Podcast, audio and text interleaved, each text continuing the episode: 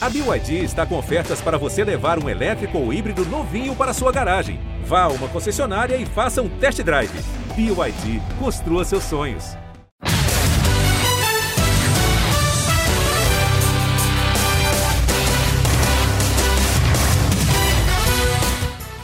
Um abraço para você, amigo ligado no podcast Primeira Descida. Estamos chegando com mais um episódio do nosso podcast exclusivo sobre a NFL aqui no GE. NFL que mais uma semana acabou e a gente está aqui para debater e discutir tudo o que aconteceu de melhor nesta última rodada da NFL. Continuamos com o Arizona Cardinals com sete vitórias e nenhuma derrota, o único invicto. Ninguém esperava nada de diferente, até porque ganhar do Houston Texans é obrigação de praticamente qualquer time da NFL.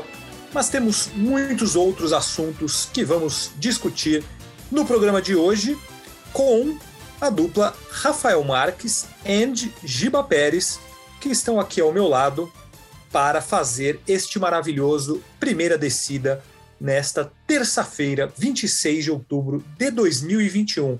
Estou certo, Rafael Marques? Você está aqui com a gente? Ou estou enganando os nossos ouvintes? Aqui estou mais um dia. Fala, amigos, tudo bem? Sempre um prazer voltar. Esse podcast que a gente faz com tanto carinho, com tanto amor. É, semana estranha, né? A semana dos blowouts, a semana do vareio, né? Vários jogos decididos por muitas posses de bola, só alguns jogos é, que a gente pode chamar de competitivos na semana. Semana diferente, uma semana de bye do meu time, do coração, então pude acompanhar com um distanciamento um pouquinho maior. Então foi divertido, foi bacana e é isso aí. Bora conversar sobre essa semana bacana aí. É verdade, uma semana de blowouts, como você disse, só que alguns foram inesperados, hein? E a gente vai falar principalmente sobre duas equipes envolvidas nestes jogos. Giba Pérez, uma equipe envolvida neste jogo foi aquela que, neste, nessa discussão que faremos, foi aquela que destruiu a sua equipe no final de semana. O Cincinnati Bengals ganhou de 41 a 17 do Baltimore Ravens eu vou dar as boas-vindas a você e já vou iniciar aqui o nosso debate, a nossa discussão, com uma simples pergunta já para você. O Cincinnati Bengals, que com certeza você viu é, de perto neste fim de semana, acompanhou com carinho, porque jogou contra o Baltimore Ravens, com a sua dupla Joy Burrow e Jamar Chase e várias outras coisas boas, é um time de verdade que dá para sonhar já nesta temporada? Vem com uma campanha surpreendente até certo ponto, porque acho que ninguém esperava tantas vitórias nesse começo. São cinco vitórias e duas derrotas, liderando a divisão junto com o Baltimore, né? Está na frente por causa dos critérios de desempate. O Cincinnati Bengals é para se animar mesmo? É para sonhar com coisas boas nessa temporada? Bom dia, boa tarde, boa noite para todo mundo ouvindo. Não sei para quem foi divertido que o Rafa falou, assim, eu achei péssimo essa semana, achei terrível. É, eu acho que o Cincinnati Bengals ele tá aí para queimar língua de todo mundo, sim, cara. Não, não vou dizer que é um time para brigar ali em cima na divisão com Bills e tudo mais. Eu acho que é, esse Bengals ele tem algumas circunstâncias que estão fazendo ele de fato jogar muito bem e ele está jogando muito bem. Jogou de igual para igual com o Packers, ganhou do Vikings, ganhou do Ravens de uma forma muito dominante muito dominante, ganhou dos Steelers também com certa tranquilidade. Então, é um time que está mostrando em campo que, de fato, ele merece estar ali onde ele está nesse momento. Mas, ao mesmo tempo, assim como a gente tem visto com frequência na UFC de forma inacreditável, ele perdeu para o Chicago Bears. Então, como todos os times que vemos na UFC nesse momento, as oscilações estão acontecendo com muita frequência. A NFC nós temos uma diferença um pouco maior. A gente vê um Packers que depois da semana 1 está ganhando com certa facilidade, o Arizona Cardinals invicto aí, o Rams é um ótimo time, assim como o Tampa Bay Buccaneers. Então, você tem alguns times se destacando e sobrando ali no pelotão da NFC. Na NFC, eu acho que está uma confusão muito maior. Você vê um Baltimore que numa semana atropela Los Angeles Chargers, que era meio que o queridinho da NFL naquele momento, né? o Justin Herbert estava sendo cotado para MVP. O Baltimore obliterou o Chargers na semana seguinte foi amassado pelo Cincinnati Bengals porque ninguém dava nada. Então, acho que é um time que tem muitos méritos, não, não foi por acaso que está com uma campanha de 5-2. e que está surpreendendo muita gente, muito porque o Joe Burrow está jogando demais. Acho que a gente começou a temporada dizendo que o Dak Prescott era o grande favorito ao prêmio de Comeback Player of the Year, e o Joe Burrow está se colocando nessa briga também. O Rafão, é só por causa do Joe Burrow e do Jamar Chase? O Jamar Chase, aliás, que só se acontecer uma hecatombe ele não vai ser o calor, o, o melhor calor ofensivo da temporada, porque ele está tendo uma, uma temporada de níveis históricos assim para calor. O Justin Jefferson acho que bateu vários recordes na temporada passada e bateu, ele caminha né? para bater esses vários recordes já no ano seguinte. E o Ou pior, e o, o, mais surpreendente é que os dois jogavam no mesmo time junto com o Joe Burrow, né? Por isso que aquele é time verdade. de LSU foi tão dominante no ano que eles foram campeões, assim, com o pé nas costas, porque era Joe Burrow lançando para Jamar Chase, Justin Jefferson, tem o Terrence Marshall, que está no, no Carolina Panthers agora, era um time massa, assim, ó, um negócio absurdo. E ele teve e... números impressionantes na, na, na campanha do college naquele ano, né? Teve, o, o com 19 anos. Com 19 anos, dominou a, a NCAA com, com 19 anos, sendo um adolescente praticamente. Então, por isso, a gente até ficou meio um tanto preocupado assim durante a pré-temporada, né? Porque nos jogos de pré-temporada o Jamar Chase dropou, teve é, conversa de que a mão dele era muito pequena e que podia ter problema na NFL. Cara, que engano, né? Ele tem, é tem sido um, um, um, cara que está fazendo a diferença mesmo. Mas acho que o mais legal desse time do Bengals é que ele, o Bengals é mais que isso é, principalmente na defesa. Assim, o, a linha defensiva do, do Bengals é, é extremamente eficiente e com, com jogadores muito bons. Os, das duas pontas, o Trey Hendrickson, o Bengals despejou um caminhão de dinheiro em cima dele para trazer ele do, do Saints e ele está entregando do outro lado o Sam Hubbard. E o, os dois é, jogadores de interior de linha, o Ogunjobi e o DJ Reader, jogando super bem também. Uma secundária com bons nomes, o, principalmente o Jesse Bates, que é um, um, safety estupendo, jogando bem demais. E o ataque, né? A gente ficou na época do draft muito se falava se o Bengals tinha feito a escolha certa de pegar o Jamar Chase e pegar, né, um, um skill player, um jogador, um, um, recebedor, por mais que fosse um pedido do Joe Burrow, se não seria uma opção melhor é, pegar o Penei e fortalecer a linha ofensiva é, que era um dos principais problemas do time, e a linha ofensiva tem entregado. O Jonah Williams voltou de, de lesão, né, de um, de um ano de calor perdido, e, e, tem entregado bem como left tackle. O Riley Reef jogando bem, veio do, do Vikings, jogando bem como right tackle também. Então, as pontas de linha segurando bem. O, o meio de linha, o interior de linha não não está comprometendo, pelo menos. Então, é um time que está se mostrando bem competitivo. É, o Zach Taylor chamando bons, bom, boas jogadas no ataque. E então, cara, é um time que, que é para a gente olhar e, e, assim, surpreendeu o salto que eles deram. A maioria dos, dos analistas, a gente também que acompanha, não esperava um, um salto tão forte, assim, tão, tão grande logo de cara. E é uma surpresa boa esse time do Bengals. Uma é, coisa eu... que, um fator que, que, sobre a questão da linha ofensiva que o Rafa falou, eu não acho que a linha ofensiva do Bengals esteja jogando super bem. Ela tá jogando, ela só não é a tragédia que ela foi na temporada passada. Porque um fator e ajuda demais nisso, que é o Joe Burrow é simplesmente um gênio estendendo jogadas. O que ele fez nesse jogo contra o Baltimore, porque a pressão chegou em vários momentos. Só que com dois, três passos ele conseguia escapar da pressão e achar um passe excelente. Isso, cara, ele fez maravilhosamente bem nesse jogo. Ele leu muito bem a defesa, as blitz do Martindale e conseguiu queimar constantemente a blitz. E ele está fazendo isso muito nessa temporada, queimando blitz o tempo todo. O Baltimore não tem uma, da, uma das boas defesas da NFL, inclusive é uma das piores defesas da NFL nesse momento. Então a gente não, também não pode tratar como se fosse uma surpresa ele queimar. A defesa do Baltimore é nesse momento a 29 contra o passe na NFL. Já cedeu 400 jardas para um quarterback quatro vezes em sete semanas. Então é um problema do time, isso está claro já. Mas ao mesmo tempo, o Burrow tem muitos méritos nisso que ele alcançou. O Baltimore, além de não saber cobrir, ele não sabe taclear. E aí isso é um problema muito grave. Por exemplo, o touchdown do, de 82 jardas do Jamar Chase, ele quebrou quatro tackles antes de correr as, as muitas jardas. Então, é, é, é, claro, tem muitos méritos do Burrow e também muitos defeitos do Baltimore nesse sentido. Mas principalmente eu vejo um ataque do Bengals que é muito perigoso. São nove touchdowns de mais de 30 jardas na temporada já. Ele chegou, se eu não me engano, aí eu, tô falando por impressão, eu não fui contar depois. Mas se eu não me engano, foram cinco touchdowns de mais de 20 jardas. Ou seja, eles não fizeram nenhum touchdown quando eles entraram na red zone. A única jogada que o Bengals entrou na red zone foi a interceptação que o, o Burrow sofreu para o Marlon Humphrey. Todos os cinco touchdowns tiveram mais de 20 yardas. Agora, a gente falou, né? Eu perguntei sobre até onde esse time pode chegar, enfim. A gente não sabe, muita coisa pode acontecer, mas dentro daquilo que, que você falou, Giba, que nessa conferência tá um negócio meio louco, porque todo mundo ganha de todo mundo e ninguém consegue embalar de vez, como o Arizona Cardinals fez do outro lado, ou os Rams, ou os Buccaneers. eu, eu dei uma olhada aqui na, no calendário do, do Cincinnati Bengals. Ele ganhou do, do Minnesota, que é um time bom, né? Não é um time incrível, mas também não é um time horrível. Ganhou daquelas, né?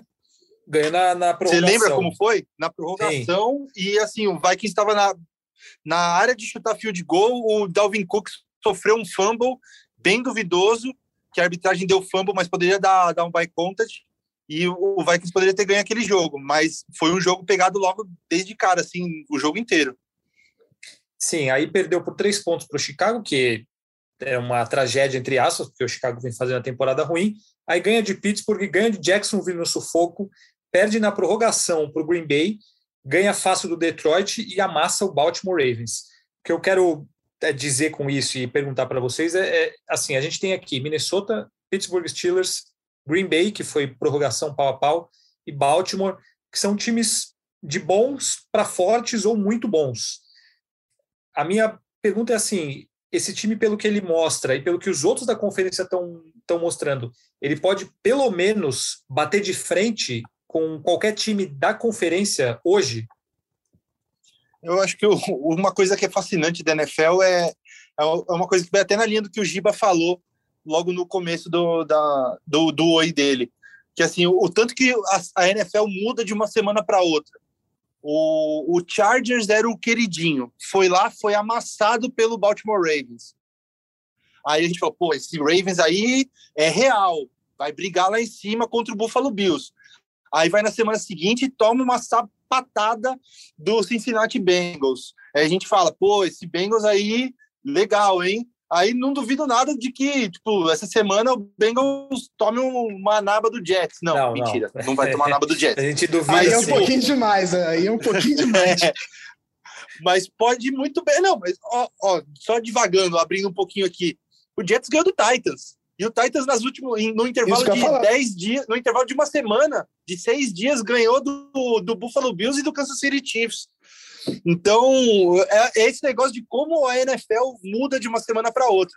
Eu acho que, de momento, pelo que o Bengals tem jogado agora, nessas últimas semanas, e tem mostrado, do jogo que ele ganhou agora do, do, do Baltimore Ravens, do jeito que eles perderam para o Packers duas semanas atrás. Dá para falar que é um time que o, o Buffalo Bills ainda está um, é um time que, acima que de todos os outros, de uma prateleira acima. Ah, tá. Ali da, da AFC. Eu acho que o, o, Buff, o Buffalo Bills ainda é um, o time que acho que é o principal time da AFC, mas o, acho que o Cincinnati Bengals dá para brigar com todos os outros ali, pelo que tem jogado nas últimas semanas. Não, o Bengals é, é, é exatamente o que o Carlos falou. Assim, o ataque não surpreende ele ser bom porque ele tem boas peças. Tem o problema da linha ofensiva, que não é uma maravilha, mas o Burrow consegue compensar isso muito bem. Só que a defesa está surpreendendo. A secundária tem dois bons safeties. Eu gosto muito da dupla Von Bell e Jesse Bates, mas o corpo de cornerbacks não é grande coisa. A linha, a linha defensiva era um problema grave na semana, no ano passado. E o Trey Hendrickson melhorou bastante essa pressão, mas ainda assim não é uma unidade que você olha e que você fala, meu Deus, que maravilha. Mas está jogando no nível de, meu Deus, que maravilha, está jogando muito bem. O corpo de, de, linebackers tem dois caras muito promissores. O Logan Wilson está jogando muito bem está se colocando num outro patamar da posição nesse momento. Ele tinha esse potencial, mas ele não tinha chegado a atingir ele ainda. O Davis Gather também está melhorando bastante. Então, essa a defesa estar jogando nesse nível é o que surpreende mais. O ataque ser explosivo do jeito que é, você olha nas peças, não, não surpreende. Eles têm um, grupo, um bom grupo de recebedores, tem um QB espetacular, então você imaginava que isso poderia acontecer. O running back também é muito bom e tudo mais. Então, acho que o Bengals, é, a questão é, a temporada da NFL, é, acho que é até uma frase um pouco batida, ela é uma maratona, ela não é uma corrida de 100 metros. O Bengals arrancou muito bem porque a gente esperava dele, mas ainda faltam 10 semanas. A, a questão é, ele está se colocando numa possível briga por playoff, que ninguém esperava. Isso já é um, um passo além para o Bengals. Se ele ficar ali perto de, de ir para os playoffs ou garantir uma vaga de wildcard, se ganhar a divisão, então nem se fala, mas se garantir uma vaga de wildcard já é muito acima do que a gente esperava para esse time. Então, já, já dá para o torcedor a esperança de que é o começo de algo muito bom. Porque é só o segundo ano do Burrow, é só o primeiro ano do Jamar Chase, ele já está com 700 jardas e 6 touchdowns em, em sete semanas. Então, o torcedor que está vendo nesse momento esse time cria esperança de que pode até não ser nesse ano, mas que daqui a um, dois anos esse Bengals vai ser um dos candidatos do UFC. Muito bem, o futuro é promissor, principalmente por conta dessa dupla, que é muito jovem, o Joe Burrow e o Jamar Chase. Segundo ano do Joe Burrow, primeiro ano do Jamar Chase, vários outros jogadores. Semana que vem, o, a gente vai falar de novo que o Cincinnati Bengals ganhou e fez um bom jogo, provavelmente porque vai pegar o New York Jets, que é uma baba e não vai ter o seu quarterback titular. O Zach de Joe Flaco. Machucado. De Joe Flaco, exatamente, que trocou agora por Joe Flaco. Será que ele vai ser titular ou vai jogar o campeão que jogou o, o segundo tempo lá, que eu esqueci o nome, hein? Tem, tem temos notícias? Era o, era o White que jogou o segundo tempo. Esse aí. Também era um cara pouco experiente. Em tese, se trocou por ele, imagino que seja para ele jogar, né? Mas eu acho que é muito em cima também. Tem uma semana para o cara aprender o playbook, jogar. É porque ele conhece um pouco melhor o sistema, ele conhece os jogadores, ele estava lá no passado, né? Então tem um pouco mais de familiaridade com o Jets. Então não ficaria surpreso se o Flaco jogasse, não. Agora vai jogar bem, aí eu tenho minhas dúvidas, né? porque isso não acontece tem uns seis anos já com o Flaco. É seu ídolo, o Joey Flaco ou não? Eu gosto me... menos dele do que a maioria da torcida do Baltimore Ravens. Assim, sempre fui muito crítico dele, apesar de ser muito grato pelo Super Bowl. Muito bem. Inclusive, acho que ele foi injustamente o MVP daquele Super Bowl. Quem foi o MVP daquele Super Bowl para você? Obviamente foi o Jacob Jones. Jacob, o cara teve um retorno de 109 jardas para touchdown e ele salvou um passe horroroso do Flaco que transformou em touchdown. Não tem como não ser, não ser ele. Muito bem. Joe Flaco, o quarterback do New York Jets, que vai perder para o Cincinnati Bengals no jogo deste fim de semana. Agora, outro assunto aqui para a gente discutir, tudo isso que a gente falou com relação ao Cincinnati Bengals, a gente pode analisar praticamente da mesma maneira para o Tennessee Titans, que humilhou o Kansas City Chiefs nesse fim de semana, 27 a 3. E aí, o nosso próximo assunto, de novo, vai ser o Kansas City Chiefs. A gente fala semana a semana, mas a situação vai ficando cada vez pior, cada vez mais complicada. Mas antes, falar de coisa boa. Tennessee Titans, que a gente falava aqui, que tem um ataque excepcional em nomes, com Derrick Henry, A.J. Brown, Julio Jones, o Ryan Tannehill é um, um bom quarterback, não tem uma defesa incrível, mas assim, a secundária, inclusive, tem problemas e está desfalcada, mas limitou o Patrick Mahomes a três pontos nessa, nesse fim de semana.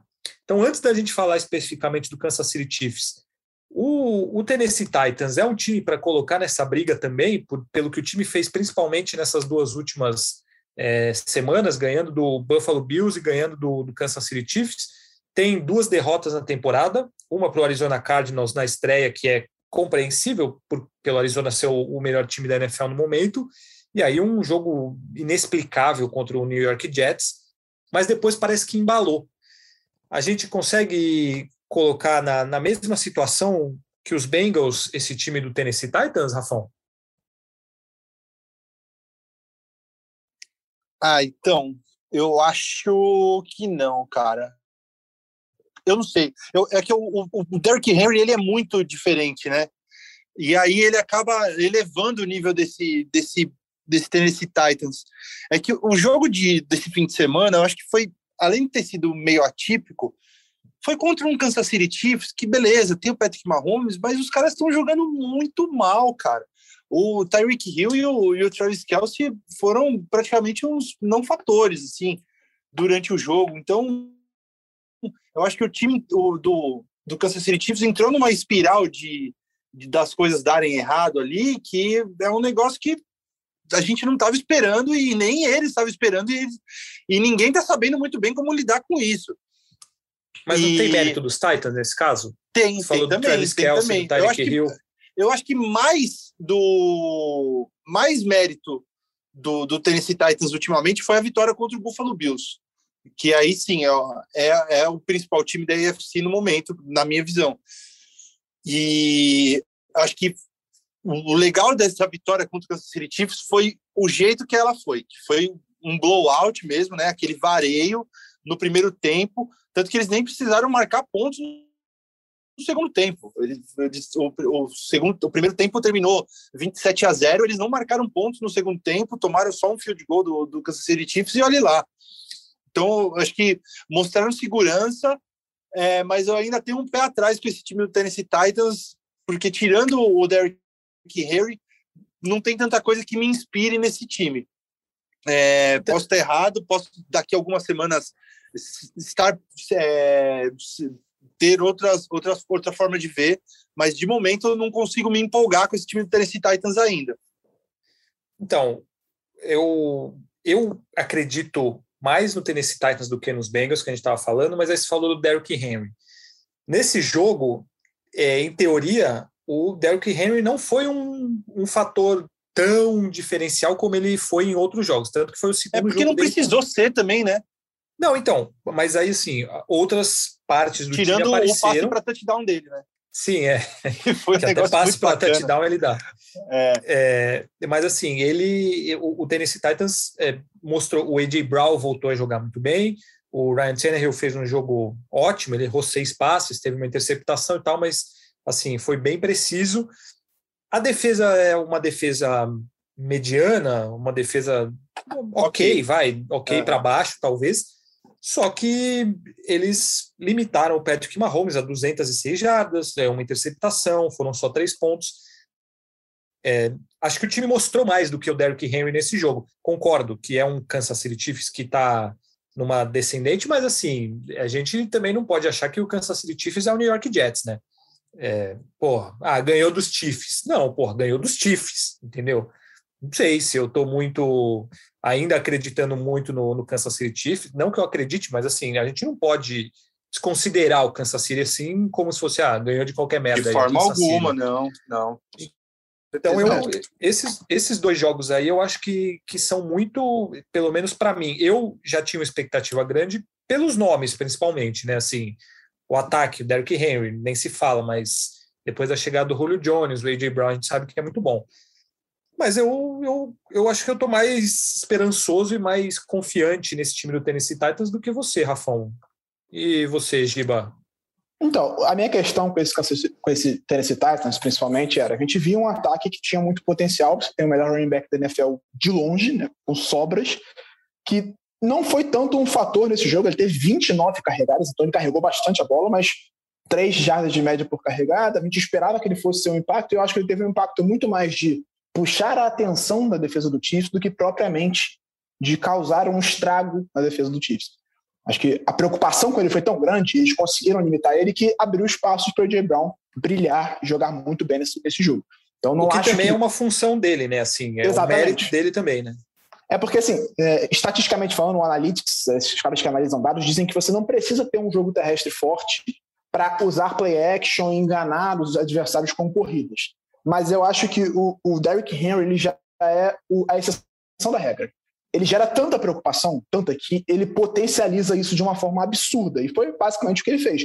O Chiefs precisou concentrar, por ter uma defesa terrestre terrível, ele precisou concentrar todos os esforços dele em parar o Derrick Henry, senão ele ia ser dizimado pelo chão. E aí abriu espaços pelo alto, que é natural, considerando que você não tem uma defesa equilibrada. Mas o que me surpreende nesse jogo, aí eu concordo com você, Fabrício, é que eu esperava que o Titans anotasse pontos, caminhasse bem o campo, castigasse a defesa do Chiefs até mais do que 27. Acho que rolou um certo relaxamento no segundo tempo do jogo. Mas limitar o ataque do Chiefs a três é algo que me surpreende não só porque é o ataque do Chiefs, ah, não está no melhor momento, não está jogando muito bem, de fato, mas ainda assim estava anotando seus 20, 25 pontos por aí, com uma certa tranquilidade. Mas limitar ele a três, e a defesa do Titans não é grandes coisas. Ela jogou muito bem nesse jogo, mas ela não é uma defesa excepcional. não é uma defesa que vinha pressionando o quarterback muito bem. Teve quatro sacks no Mahomes nesse jogo. Então, acho que a defesa do Titans foi surpreendentemente boa nessa partida e que se continuar evoluindo, aí sim, esse time vira é, um perigo. Mas do que ele mostrou até agora, não acho que seja. O jogo contra o Bills foi uma circunstância muito diferente. Ele pegou, de fato, um ataque que estava em momento melhor, mas quem ganhou aquele jogo foi o ataque, principalmente Derrick Henry. A defesa do, do, do Titans não foi um grande fator naquela partida. Teve ali seus momentos, algumas jogadas pontuais, mas se você olhar o todo do jogo, não foi como se o Tennessee Titans tivesse jogado absurdos na defesa. Ele conseguiu limitar o estrago em certas jogadas e conseguiu compensar no ataque. Mas me surpreende, sim, eles terem limitado o Chiefs a, a três pontos. É, olhando um pouquinho mais pela ótica do Chiefs, eu acho que o Mahomes ele está ele tá num momento em que ele o, o entorno dele está fazendo ele se desesperar. Ele está vendo tantos problemas em volta que ele está começando a forçar certas coisas que não, não tem futuro. Assim. Você, você olha, olha os sacks, nos quatro sacks que ele sofreu, ele estava tentando jogar a bola fora, ele sofreu um fumble, ele foi interceptado. Então, ele está entrando numa espiral de querer ser super-herói e coisas que ele fazia no passado que davam certo e que agora, com o entorno tendo piorado, não estão mais dando certo. Ele já não tem mais a linha ofensiva que ele tinha no passado. O, o Tyreek Hill e o, e o Kelsey ainda são muito bons, mas ele já não tem mais o Sammy Watkins, que era mais um cara para chamar atenção. O Byron Pringle e o Michael Hardman não geram preocupação em ninguém.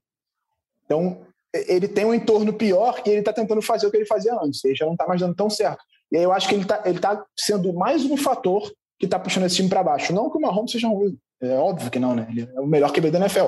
Mas é, eu acho que essa espiral negativa está também sendo causada por ele no querer ser herói, querer fazer mais, querer fazer pelos outros e querer fazer demais. Porque querer fazer demais também é um problema. Você tem o seu papel, você tem que cumprir o seu papel. Quando, cara, não tem nada, joga a bola fora. Isso é uma coisa que muito QB jovem faz e que o Mahomes ele até fazia, mas dava certo. Agora não está mais dando. E aí começou a dar muito errado. Esse é o problema.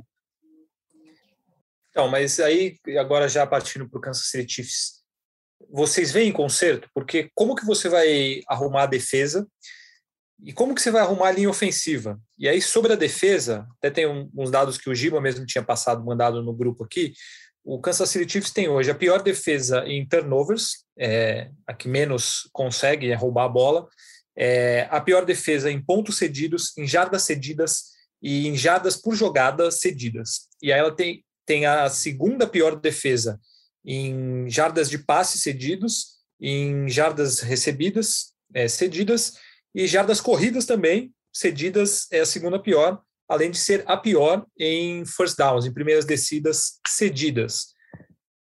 Como resolver? É, a gente entrou num, numa situação do Kansas City, na, Kansas City Chiefs na temporada que parece que a vaca tá, tá indo para o brejo, como diriam os mais velhos, e me parece uma, uma questão sem solução, porque assim, a linha ofensiva não consegue proteger.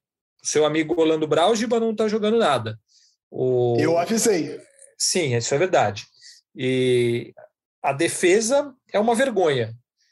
Tem conserto isso aí, Rafão? Ou como? Como fazer? Cara, difícil, né? Eu acho que passa mais por, por uma questão de, de confiança do que acho que de material humano, porque se você for ver, não, não é um time que mudou tanto da, da temporada passada para essa, ou, de ou acabou perdendo peças muito importantes, principalmente na defesa, assim. Então, não sei, cara. Eu acho que acho que passa mais por, por esse caminho de dar confiança mesmo, voltar a vencer, voltar a jogar bem e quem sabe de repente é, o caminho para os playoffs não não está perdido. Acho que ainda é bem bem possível de ser alcançado. Mas eu acho que tem que tem que começar a se mexer. Eu acho que o Mahomes, a gente sempre falou, né? Da, desde a temporada passada, que parecia que ele estava jogando com um saltinho meio alto, é, com uma displicência. Talvez seja isso e ele não está conseguindo fazer as coisas da, darem certo como da, davam antigamente. Então, de repente, botar a cabeça no lugar, foco, falar, ó, não tá dando certo, vamos jogar o simples aqui, vamos fazer o arroz com feijão e aí a gente e a gente faz dar certo, porque do jeito que tá, a, a vaca tá, tá indo pro brejo bonito mesmo.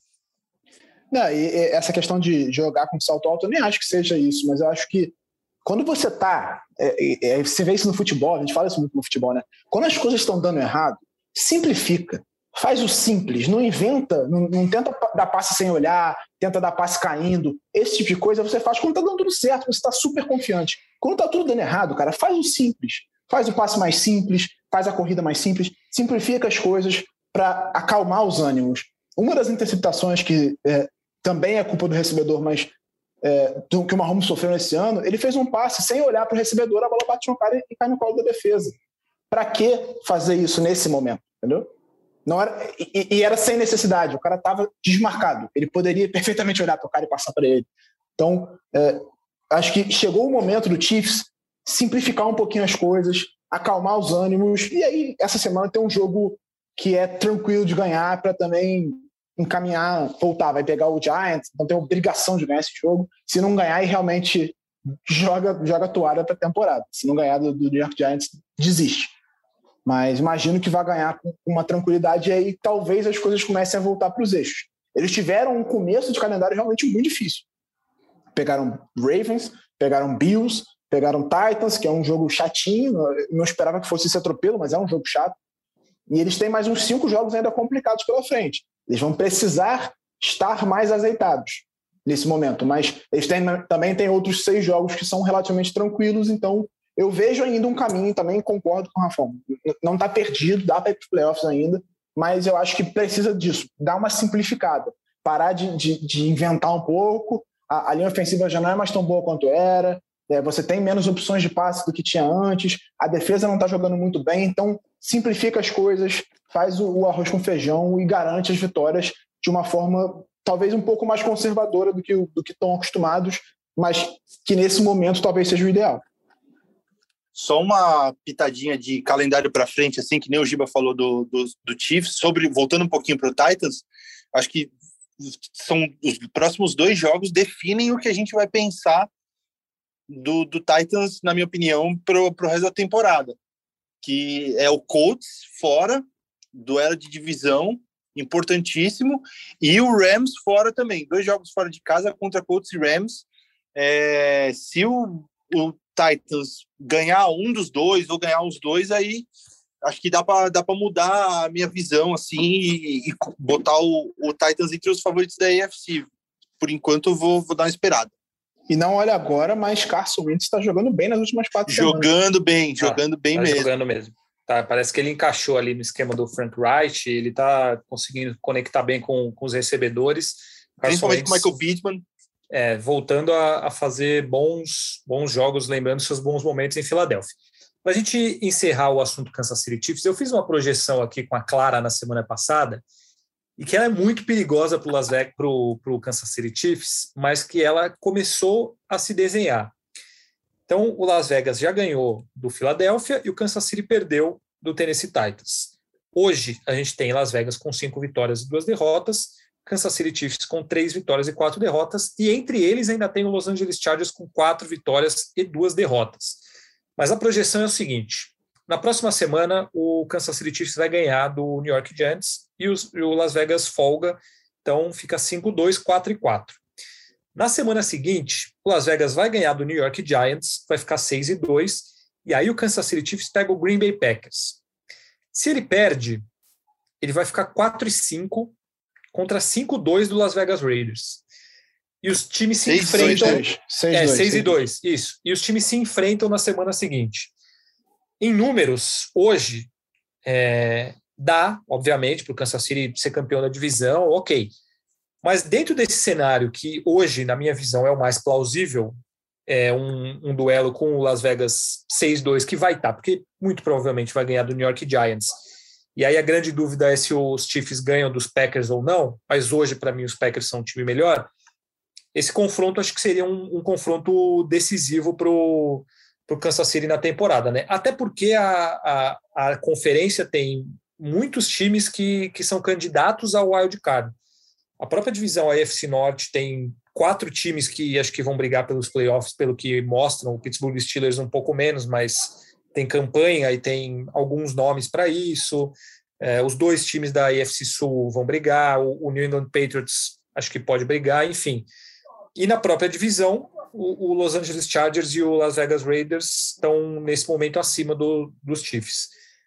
É uma é um caminho preocupante para os Chiefs, né? Além do time não estar tá jogando nada, está é, tá nessa situação muito complicada.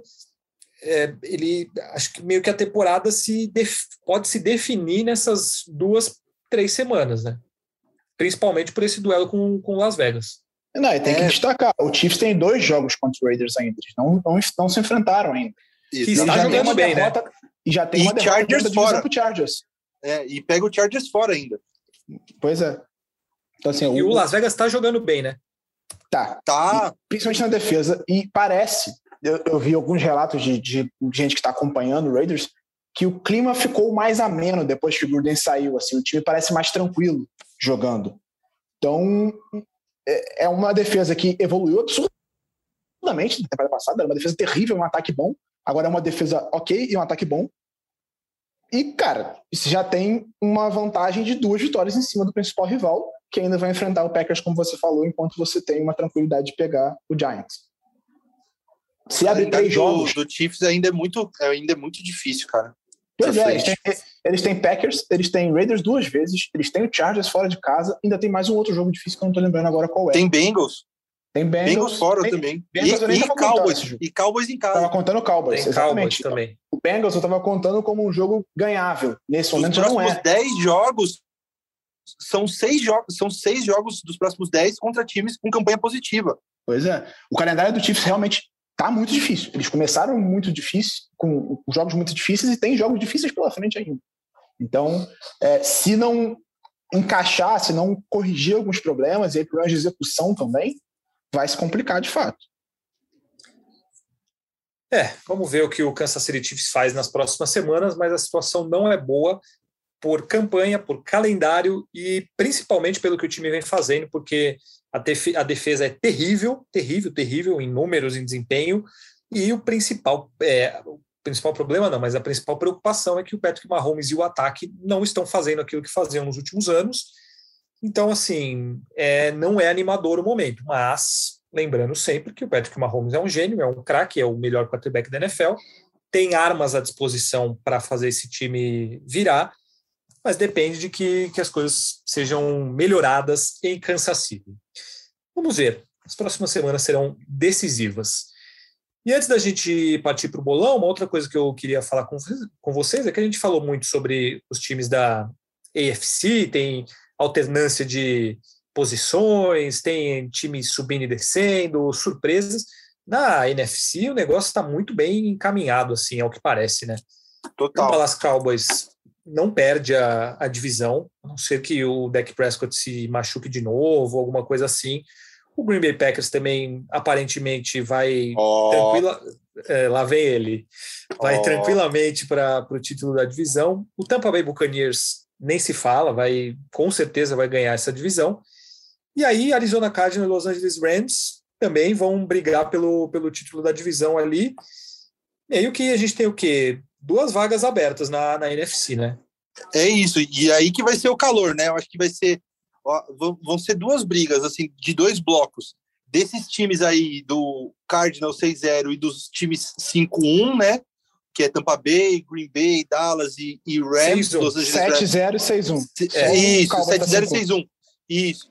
Que são os times que estão ali já praticamente garantidos nos playoffs, mas vão brigar para ver posicionamento dentro da, da, da do, do, escalonamento dos playoffs. E essas duas últimas vagas aí, que é, no momento tá com o New Orleans Saints e com o Minnesota Vikings, mas acho que até, de repente, até o Washington Football Team ali, ou até o San Francisco 49ers, são os times que vão brigar. Bears, Falcons. Cara, o Falcons, por incrível, que é, pareça. Falcons melhorou, né, cara? É, então. Melhorou. Principalmente o, o ataque, né? Parece que o, o ataque do Arthur Smith está aparecendo finalmente. E o Carolina Kyle Panthers começou 3-0, virou uma vergonha, né? Pois é. E o Matt Blue ah, nem garante mais. Disse no fim do jogo que o, que o Sandar não ia continuar como quarterback titular, mas num, com aquela firmeza que quando o presidente diz que técnico está garantido aqui no Brasil, né? É, e não dá para ter futuro com o Sandar no titular. Né? Pois né? é, botou o PJ Walker para jogar no último jogo, é, botou o, o no, banco, tá, tá em queda livre ali. E o Carolina é um dos times aí que tá com um burburinho de, de poder entrar na briga pelo Deshaun Watson, né? Que a gente já discutiu sobre isso, se vale, se não vale, mas é, é um negócio meio absurdo, assim, que os times estão cogitando trocar pelo Deshaun Watson e o Carolina Panthers seria um desses. É, absurdo, o, né? o, Watson, é, o, Watson, é da região, ele jogou em Clemson, que é ali na, na região Carol, da Carolina, mas é, considerando que o cara tem 22 acusações de abuso sexual e assédio sexual, é um absurdo alguém está pensando em colocar ele. Não, não tem, não tem é, isso não deveria nem ser, ser conversado. Até tem uma existe uma lista de exceções do comissário, né? E aí as coisas que o, o Deshaun Watson fez não entram nessa lista de exceções para ele ser preventivamente suspenso pela NFL. Então, em teoria, o, o Deshaun Watson está livre para jogar. Enquanto ele não for é, ou absolvido ou condenado, o que quer que seja julgado, são 22 acusações de assédio é, pela NFL, pelas regras da NFL, o, o Deshaun Watson está livre para jogar. E o que é um absurdo, mas é um absurdo numa liga que o Tarek Hill, o Karen Hunt e tantos outros jogadores que agrediram mulheres, que participaram de é, dezenas de, de, situações terríveis, estão lá jogando tranquilamente. É, e, o Watson não está jogando porque ele se recusou a jogar pelo Houston Texans. Tá? Sim, não, ele, ele, quer ser trocado. Não, né? é, é, não é questão de, tipo, ah, não, ele está afastado enquanto das investigações. Não, ele não está jogando porque ele não quer jogar porque ele pediu para ser trocado, só que o Texas não estava querendo trocar ele. Agora o Texas está pedindo três escolhas de primeira rodada para trocar ele. É, é, aí o time corre o risco de oferecer tudo isso para ele, de receber um jogador que pode ficar suspenso daqui a pouco, enfim. Ele pode não Mas, jogar, pode então, não jogar pode, mais pelo time. É, ele pode ser ele pode preso, ser preso. É. é, e nunca mais jogar na NFL é uma situação muito complicada assim. Para o próprio Houston Texans, que tem um grande talento na mão, na verdade o Texans assim, se ele conseguir se livrar do, do Deshaun Watson é, é, é, melhor, porque o próprio Watson não quer jogar mais no Houston Texans. Então eles deveriam baixar um pouco a pedida, porque pô, você pega duas escolhas por um cara que não quer jogar no seu time, duas escolhas de primeira rodada, por um cara que não quer jogar no seu time, que pode ser preso tá na hora de, de liberar o cara de uma vez também, né? Porque manda o problema para outro time. Mas a gente sabe que o, o Houston Texans. Simmons na NFL, na, na NBA, né? É, é. O Houston Texans não é pródigo em fazer grandes escolhas. Então, teremos aí a, a, o período de trocas, acho que até dia 2 de novembro. Então, é, nessa semana, essa história se resolve, ou então o Houston Texans morre com o Deshaun Watson na mão, sem jogar. É, antes da gente passar para o bolão, queria perguntar uma coisa para vocês. Vocês aceitariam a proposta que o torcedor do Tampa Bay Buccaneers aceitou para devolver a bola do, de 600 touchdowns do, do Tom Brady, 600 touchdowns lançados do Tom Brady? Para quem não viu, o, o, Mike Evans marcou o touchdown, né, o número 600 da carreira do Tom Brady, aí ele foi lá e entregou a bola para um torcedor do Tampa Bay. E o Aí ele percebeu, né? O pessoal percebeu que era o, o número 600, então foram lá pegar a bola de volta. E aí ofereceram para o torcedor um gift card, né? Um, um, vale presente de mil, mil dólares, na, acho que é na loja oficial do clube, em produtos. O Tom Brady disse que ia dar o capacete, camisetas, coisa muito boa em troca para ele. E, não sei se teve mais alguma coisa. Ele ganhou uma chuteira do, do, do, Mike Evans. Ele ganhou duas camisas do Mike Evans assinadas, duas camisas do Brady assinadas, um capacete do Brady assinado, é, mil, mil dólares em vale compra na loja do Tampa Bay Buccaneers, dois ingressos de temporada para essa e para a próxima. Isso é o principal. Eu não é, tinha é visto se, se tinha Season tudo já. tickets para essa temporada até o fim e a próxima. Dois, e a próxima. Dois season tickets. Pra... E o Brady falou na transmissão ontem no Mancast Bitcoin, que deu um né? Bitcoin para ele. Um Bitcoin que equivale a 62 Porra. mil dólares nesse momento. O que, que, é isso? Não, eu não Mas... tinha visto que era. Eu não tinha visto que era tudo isso já. Eu não vi Fora o karma bom, né? Fora o, o, o que traz de bom para você por você ser gente boa e aceitar um negócio desse e não ser tipo o filho da mãe que, ah, vou ficar com a bola do Tom Brady aqui e vou leiloar por 500 mil dólares daqui a uns anos. É assim, ele foi então, gente boa acho, e aceitou também. Eu acho que tem duas coisas. Primeiro, ele nunca, nunca ia conseguir sair do estádio com aquela bola. Ele não ia sair do estádio com aquela nem, nem, nem assim. Nem se ele fosse James Bond, ia sair do estádio com aquela bola, porque não ia deixar ele sair. É... Segunda coisa, eu, o Brady falou também na transmissão do Benningcast que ele deu mole porque ele perdeu a, a margem de negociação dele porque ele devolveu a bola antes de saber o que, que ele ia ganhar. então, tipo, ele ganhou isso tudo sem não negociou, sem negociar. Foi, sem foi negociar. um só, só por ter sido legal, ele já ganhou isso tudo. Se ele tivesse segurado a bola e falado, o que, que eu vou ganhar antes? Aí talvez ele ganhasse até um pouquinho mais. Mas é, eu também devolveria, eu acho, no fim das contas. Ah, até porque a bola é propriedade da liga, né? Assim, ela é, legalmente, eu acho que, que ele nem poderia sair da, com a bola do estádio caso fosse enviar o pé da letra ali. Mas se deu muito bem o torcedor, né? Pô, é, olha o tanto de coisa que ele ganhou, o cara vai, vai, nossa senhora, para o restante da vida isso aí vai valer muito. Foi um momento muito legal, né? E mostra ainda tem essa, a foto com a bola ainda. A foto com a bola e outra, né? Não dá para falar não para o Tom Brady, né? Tom Brady pedindo com carinho, não, não tem como falar não. Ele falou é... exatamente isso. É, que então, não teria como falar não para o Tom Brady. Pois é, não dá, não dá para você dar, negar um pedido. Você diria não? Você diria não ao Tom Brady se ele falasse com carinho, Fábio? Ah, jamais, jamais. Não, não diria não ao Tom Brady. se ele for carinhoso, não tem como. É... Aliás, para fechar, é maravilhoso, né? O, o, a transmissão com Peyton Manning e com Eli Manning. É Demais. É, é maravilhoso, é uma ideia fantástica. É sensacional. Da ESPN, assim, ontem eles colocaram o Marshall Lynch, o, o Tom Brady, o Drew, o Drew Brees chegou a, o Drew Brees chegou a participar. É, é, demais. O Peyton Manning ele, ele virou um showman assim, né? Ele, pô, as brincadeiras, as coisas que ele falava. Ele encarna, né? Cara, é demais assim. É o Eli Manning personagem mais serião, assim, tal, mas o, é, o Eli é tem a cara meio de Jandy, é de Jandiolão, assim, mas ele é, ele é gente boa, ele manda umas boas também. Enfim, quem, quem não, não viu, é, procura aí, não sei se tem como assistir, mas procura aí a transmissão do Monday Night Football com o Eli Manning e o Peyton Manning transmitindo o jogo, mas fazendo esse bate-papo com várias personalidades, contando várias histórias, enfim, foi muito, muito legal, muito interessante. Isso vai ter, né, outras vezes, ter, vai ter na próxima semana já. Então, vale a pena vocês acompanharem, porque foi muito legal. E é isso aí, né? Vamos para o bolão, então. Vamos para o bolão. Vamos para o bolão. Vamos lá. Que nesta semana tivemos. A Clara não está aqui para passar os números, mas ela já mandou. Eu tenho aqui, nas... eu anotei. Eu, eu ouvi o podcast da semana passada que não participei, anotando os resultados do bolão de vocês para ter na minha marcação aqui também. Por isso você é o funcionário padrão do Primeira Descida. Passa aí para a gente, então, como é que foi na semana passada e como estamos, porque parece que eu estou na liderança.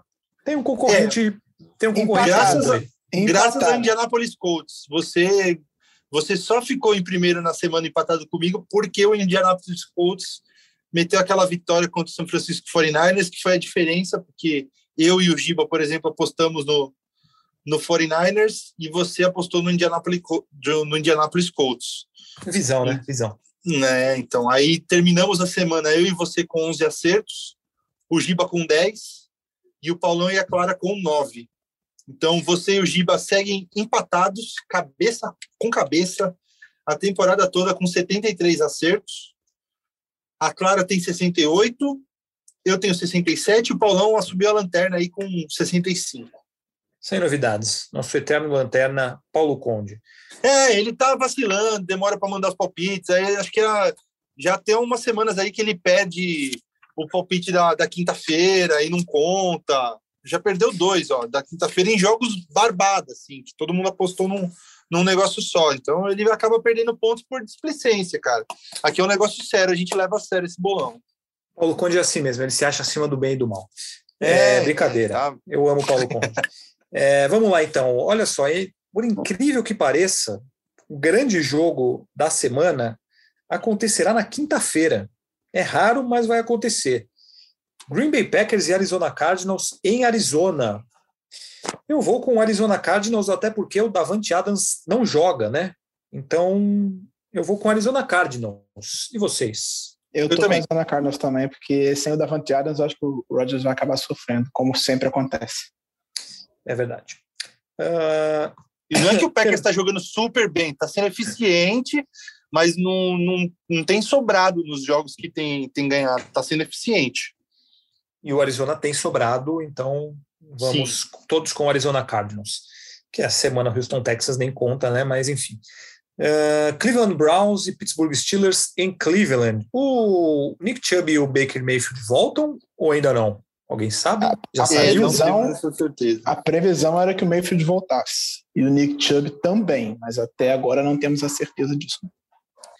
Então eu vou com as previsões e vou com o Cleveland Browns. E vocês? Vou de Cleveland também. Também tô com, tô com Cleveland nesse jogo. Acho que com eles recuperados, vai, vai, dar, vai dar Cleveland. Atlanta Falcons e Carolina Panthers. O Kyle Pitts está embalando na NFL. Com o Matt Ryan forma uma bela dupla. O ataque, como a gente já citou aqui, tem dado bons sinais. Então eu vou com o Atlanta Falcons. E vocês? Ah, sim. Acho que está difícil discordar nesses primeiros jogos aí. É, a gente não sabe quem vai ser o QB do Panthers, né? Isso é um fator, mas o que a gente tem visto até aqui, nada leva a crer que o Panthers consiga ganhar esse jogo do Falcons, não. Até porque o quarterback que jogou lá, o, alguma coisa, o Walker, né? Não... PJ Walker. PJ Walker. PJ Walker, é. Foi, foi bem ruim também, então acho que não muda tanto assim se ele sair. É, e o, o, problema maior é o Christian McCaffrey, né? Os números com e sem ele no time são é uma diferença bizarra e ele é um, um jogador incrível. É, 3-0 com ele, 0-4. É. E, e, tá. Bom, Bills e Dolphins, para alegria do nosso editor aqui, o Portuga, todo mundo vai com os Dolphins, né? claro que não. Jogo mais fácil da, semana. Não, é. é, a situação do Dolphins é terrível. E o Buffalo Bills com certeza vai passar o carro no. Olha, ele até mandou aqui assim, 58 a 0. Não sei se para o Dolphins ou para o Bills ele acredita, mas a tendência é, é da famosa sapecada a favor do Buffalo Bills. Uh, Chicago Bears e San Francisco 49ers em Chicago. É um jogo equilibrado aqui, hein? E aí? Equilibrado. Mas Acho que é o primeiro jogo, talvez, de vida. Eu vou de Chicago. Assim, nada, o ataque do Bears é um terror porque ele é mal desenhado, mal executado, tudo errado. Só que o 49ers também não, não, não tá empolgando, assim. Acho que o Bears jogando em casa, defesa boa e tal, tô confiando mais no Bears. É, Rafão. Eu vou de São Francisco. Cara, é difícil, hein? É difícil. Eu vou de São Francisco também. Eu esse time do Bears não me não empolga. O, o Matt Nagy tá com Covid, né? Então o torcedor do, do Chicago Bears é, é um motivo para acreditar que, que o time vai ganhar, porque ele não vem, não vem gozando de outra pessoa prestígio. chamando a Covid. O, o é, ataque. exatamente, exatamente. É, puta, é Philadelphia Eagles e Detroit Lions. O Detroit Lions é o time do quase também, né? É, já passou raspando em vários jogos, e aí nesse fim de semana fez um jogo bem duro contra o, o Los Angeles Rams, mas perdeu e está 7-0. Perdeu como? Dá pra... No Oi? drive que daria, daria a virada no fim do jogo, o que, que aconteceu? Jared Goff interceptado na end zone. Não, é impressionante. é uma cagada atrás da outra no. Era para ser o um jogo da vingança, cara. Impressionante. Jared Goff contra os Los Angeles Rams. É, tipo, era o, o script perfeito. Detroit jogando bem, drive da vitória, tipo, gastou um caminhão de relógio no último quarto, era fazer aquele touchdown e correr para o abraço, interceptado na endzone. Impressionante. Eu vou com os Lions, hein? Eu acho que uma eu hora vou. vai ganhar. Eu então, vou de Lions também. Alguém vai ser o trouxa que vai perder para esse Lions. É. Que a temporada Eagles... já foi embora, né? Alguém vai ser o trouxa que vai perder. O Eagles tem uma carinha de, de pedir esse, esse espaço de trouxa aí, hein? Ultimamente. Não vou ficar surpreso se isso acontecer. Eu vou, eu vou de Lions também, mas Aê. sem menor confiança nisso também. Não, é, vai ser, vai ser um jogo engraçado até, pela, pela ruindade dos Lions. Assim, não é um time péssimo, né? Mas é ruim e, sei lá, não, não é um jogo que, que vale a pena. É, outro jogo bom aqui, a gente até já citou, Tennessee Titans, Indianapolis Colts, em Colts. É um jogo bom, o Carson Wentz está jogando bem, como já falamos, o time está encaixando, Uh, Tennessee Titans eu vou. Eu acredito nos Titans e acho que é um time para para ganhar essa divisão e acho que esse jogo é fundamental para isso. E vocês? Eu vou de Colts. Acho eu que também. Vai ser jogo de vida ou morte para eles, né? O Colts está tá jogando bem nas últimas semanas. A defesa contra o jogo terrestre está funcionando muito bem. Quebrou a sequência do Baltimore, inclusive, né? De jogos, jogos seguidos correndo para 100 jardas e acho que para botar fogo na, na divisão, assim, vai, vai embolar tudo e continuar essa, esse carrossel louco da UFC, que é o time ganha do favorito, perde para um time que ninguém esperava e vai seguindo assim. É, só que não, o Bengals não vai perder do Jets, né? O carrossel louco. Aí, não, aí, aí, é um pouquinho demais, né? Acho que passa um pouquinho do limite. Assim como o Rams não vai perder do Texans, né? Não. Não. nenhuma possibilidade. Né? Então, todos os votos aí para Bengals e Rams. Uh, um outro jogo interessante aqui, o Los Angeles Chargers contra o New England Patriots. Patriots que tudo bem que era o Jets, mas enfiou 53, né? O, o Mac Jones está se acertando ali no New England, o time está fazendo um papel é, em evolução, me parece. Até aquele jogo contra o, o Tampa Bay Buccaneers, é, o time ficou muito perto de ganhar mas eu vou com o Los Angeles Chargers. O jogo é em Los Angeles, então eu acredito muito nesse time dos Chargers. E vocês? Vou de Chargers também. Eu vou de Chargers, mas faço a ressalva de que estamos falando de Bill Belichick enfrentando um quarterback no segundo ano. Acho que esse jogo vai ser bem mais apertado do que os times levam a crer. Assim, o Chargers é mais time do que o Patriots, tem mais talento e tudo mais, mas o Bill Belichick vai fazer um inferno na cabeça do Justin Herbert tem alguma convicção disso. É, ele contra calouros e contra quarterbacks calouros e quarterbacks começo de carreira assim, costuma ter um, um desempenho muito bom, fazer uma, uma estratégia muito boa para os Patriots, realmente pode ser um diferencial. Agora, um jogo que promete ser horroroso é o Seattle Seahawks, ainda sem Russell Wilson contra o Jacksonville Jaguars em Seahawks. É, a Seahawks, né? Seahawks, vai. Cara, o Seahawks precisa ganhar de alguém sem o Russell Wilson se quiser ainda ter esperança de alguma coisa na temporada. Se não ganhar o Jaguars, não vai ganhar de ninguém. Eu vou apostar no Jaguars, hein? Então, eu tô pensando porque o Jaguars tá vindo de bye.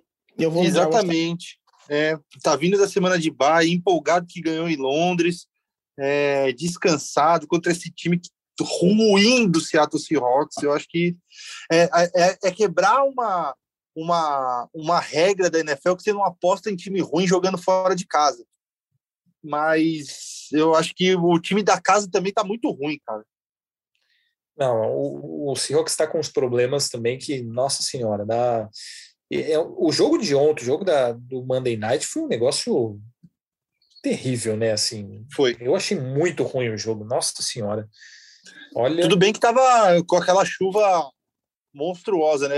aliás, eu fiquei impressionado, eu nunca tinha ouvido falar do, eu não sei se em Seattle ainda estava no fenômeno do mesmo jogo do, do Sunday Night na Califórnia, em Santa Clara, mas um rio atmosférico é um negócio impressionante, cara. Um rio passando em cima de tanta chuva.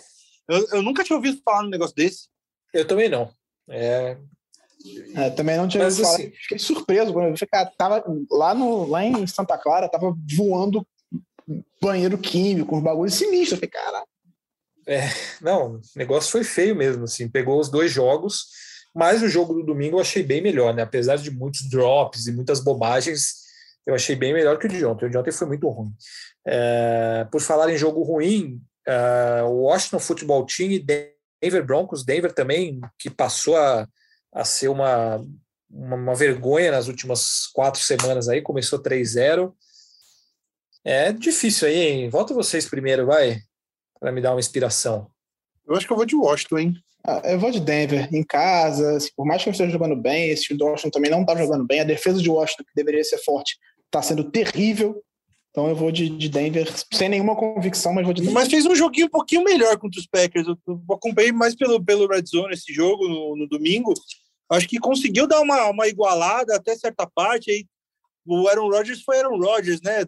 Numa quarta descida, ele fez aquele lançamento para touchdown contra o movimento do corpo para o Devante Adams e depois ele conseguiu umas jogadas importantes, mas a, a defesa do, do, do, do Washington estava fazendo um papel até razoável fez durante boa parte do jogo, assim, não, não achei que foi um trabalho tão ruim assim. Estavam vindo bem mal, mas acho que fizeram um jogo decente no, no, no último domingo. É, bom, eu vou com o Denver Broncos, também sem grande convicção.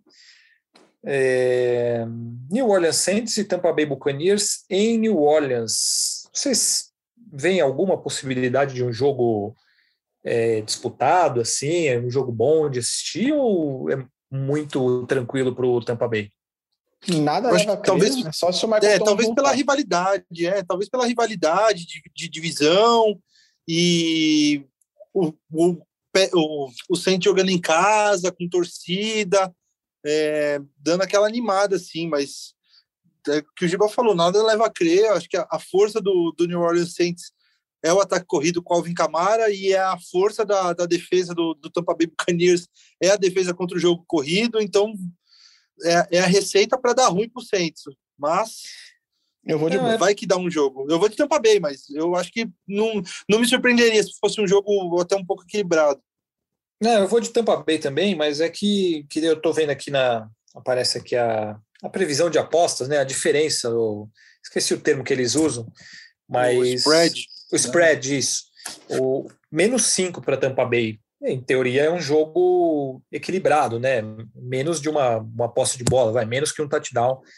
É, e eu, para mim, também é um jogo que o Tampa Bay, em teoria, ganharia mais fácil que isso. Por isso eu vou no Tampa Bay. Sei lá, é que a, a campanha do, do Saints joga a favor disso, né? 4-2, mas assim, é aquela campanha é, vai, não vai, ganha jogo feio. Enfim, vamos ver. Mas vamos todos com o Tampa Bay Buccaneers. E aí temos um, um Sunday Night que tem tudo para ser um jogo bom, hein? Minnesota Vikings e Dallas Cowboys em Minnesota. Rafão, por que, que você vai votar nos Vikings? Tem dado jogo bom nos últimos anos. Eu acho que duas temporadas atrás o Vikings ganhou em Dallas. Na temporada passada, Dallas ganhou. É... Tudo jogo por diferença de uma posse de bola. Eu vou apostar no, no Vikings vindo na semana de bye, é, com um time um pouco mais descansado. Não vai ter o Patrick Peterson, que vai fazer uma falta, que tem sido o melhor cornerback do time contra um Dallas que tem um poder ofensivo pelo alto bem grande, com o deck, com todos os recebedores ótimos. Mas torcendo pela volta de jogadores importantes, tipo Michael Pierce, é, a defesa um pouco mais azeitada, vindo do Bayern, um pouco mais bem treinada. E tomara que dê certo. Vamos torcer, porque seria uma vitória bem importante para o Vikings para a sequência da temporada. Eu vou de Dallas, que também vem de bye week. É, eu acho que o também momento tá... do Dallas é melhor. O time acho que é melhor também. E aí, como dizem por aí, né, Rafão? Hum. Qualquer time pode ganhar do Minnesota Vikings em um dia bom, né? É isso. Um abraço para Marcela, nossa editora também, que, que deu essa cutucada em Rafão aí recentemente. Mas é... É, eu acho que é o, negócio, o negócio do Vikings essa temporada também uma coisa que me ocorreu agora, que o Vikings, quando pega time bom, tem jogado bem. Acabou perdendo para o Bengals e para o Cardinals em circunstâncias bem, bem específicas, né? Mas é um time que tá 3-3, mas podia muito bem estar tá 5-1, né? Com essas vitórias. E, e, e, se tivesse ganhado esses jogos, estaria com uma moral diferente. E acabou ganhando jogos de times ruins, com um pouco mais de aperto. Sofreu, sofreu para ganhar do, do Detroit Lions, sofreu para ganhar do Carolina Panthers. Ou seja, quando, quando pega time fraco, em vez de amassar, eles sofrem mas quando pega time bom, sobe o nível. Então, isso é uma, uma coisa que me dá um pouco mais de esperança. Pode ganhar para todo mundo e pode perder de todo mundo. Parece um time que eu é conheço. É isso, né? É verdade. É uma boa definição, uma boa definição. E para fechar, O, bom, Kansas City Chiefs, New York Giants em Kansas City. Todo mundo vai com o Kansas City, né? Apesar de tudo que falamos aqui, acho que com o New York Giants não, não, não dá, né? Eu Tô com a mão coçando para votar é, no Giants, viu? Uma Mas derrota vou, do Chiefs aí encerra a temporada deles, basicamente. Assim. Se eles não ganharem desse Giants e perderem esse jogo, vai para 3-5, tá tendo um monte de jogo complicado pela frente, é estão jogando a vida nesse momento. Então eu imagino que o Chiefs ganhe, mas não é que o time esteja realmente jogando muito bem nesse momento.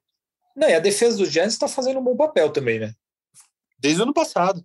É, então, tem, tem uns jogadores interessantes, tem conseguido jogar bem. É, é, eu, eu vou Sofreram muito com les... Chiefs. Sofreram muito com lesões no ataque, né? As, o sempre, último jogo né? jogou sem sete titulares, um negócio absurdo, cara. Não, então, mas assim, o, eu vou votar no Kansas City Chiefs, é o, o Chiefs é o favorito e tal, mas existe uma possibilidade que essa defesa dê trabalho para o Kansas City. Então, e aí pode se abrir um jogo mais equilibrado. Mas mesmo assim eu voto no Kansas City Chiefs. A, a mão coçou aí e resolveu o que, Rafa? Não, Kansas City. Ah, muito bem. Então fechamos o nosso bolão, também fechamos o primeira descida nesta semana, amigos. Algum último recado, um abraço para alguém, uma, um beijo, alguma coisa? Ou aquele breve adeus apenas? Só queria dizer que pela segunda semana seguida tivemos o Scorigami. E eu Com acabei certeza. não falando. Semana importante. Foi no jogo do Arizona. Foi 31 a 5, não foi? 31 a 5. Sim, foi um Scorigami. Para quem não se lembra, não tinha falado de Scorigami essa temporada ainda, né? É, é verdade. Toda vez placar, que eu... O placar inédito na NFL. Que aparece o, o Twitter do Scorigami avisando lá, eu me lembro de você, Rafão, que é um grande... É um grande fã dessa Entusiasta. todo, todo, todos veneramos o Scorigami. É isso. Só isso, então? Nada mais? É isso. Breve Não, um abraço. Viu? Só isso. Semana que vem voltaremos. Então é isso. Semana que vem voltaremos com mais uma semana da NFL. Obrigado, queridíssimo ouvinte, por acompanhar mais essa edição do Primeira Descida com a gente. E voltamos na próxima terça-feira, como de costume. Um grande abraço a todos e até a próxima.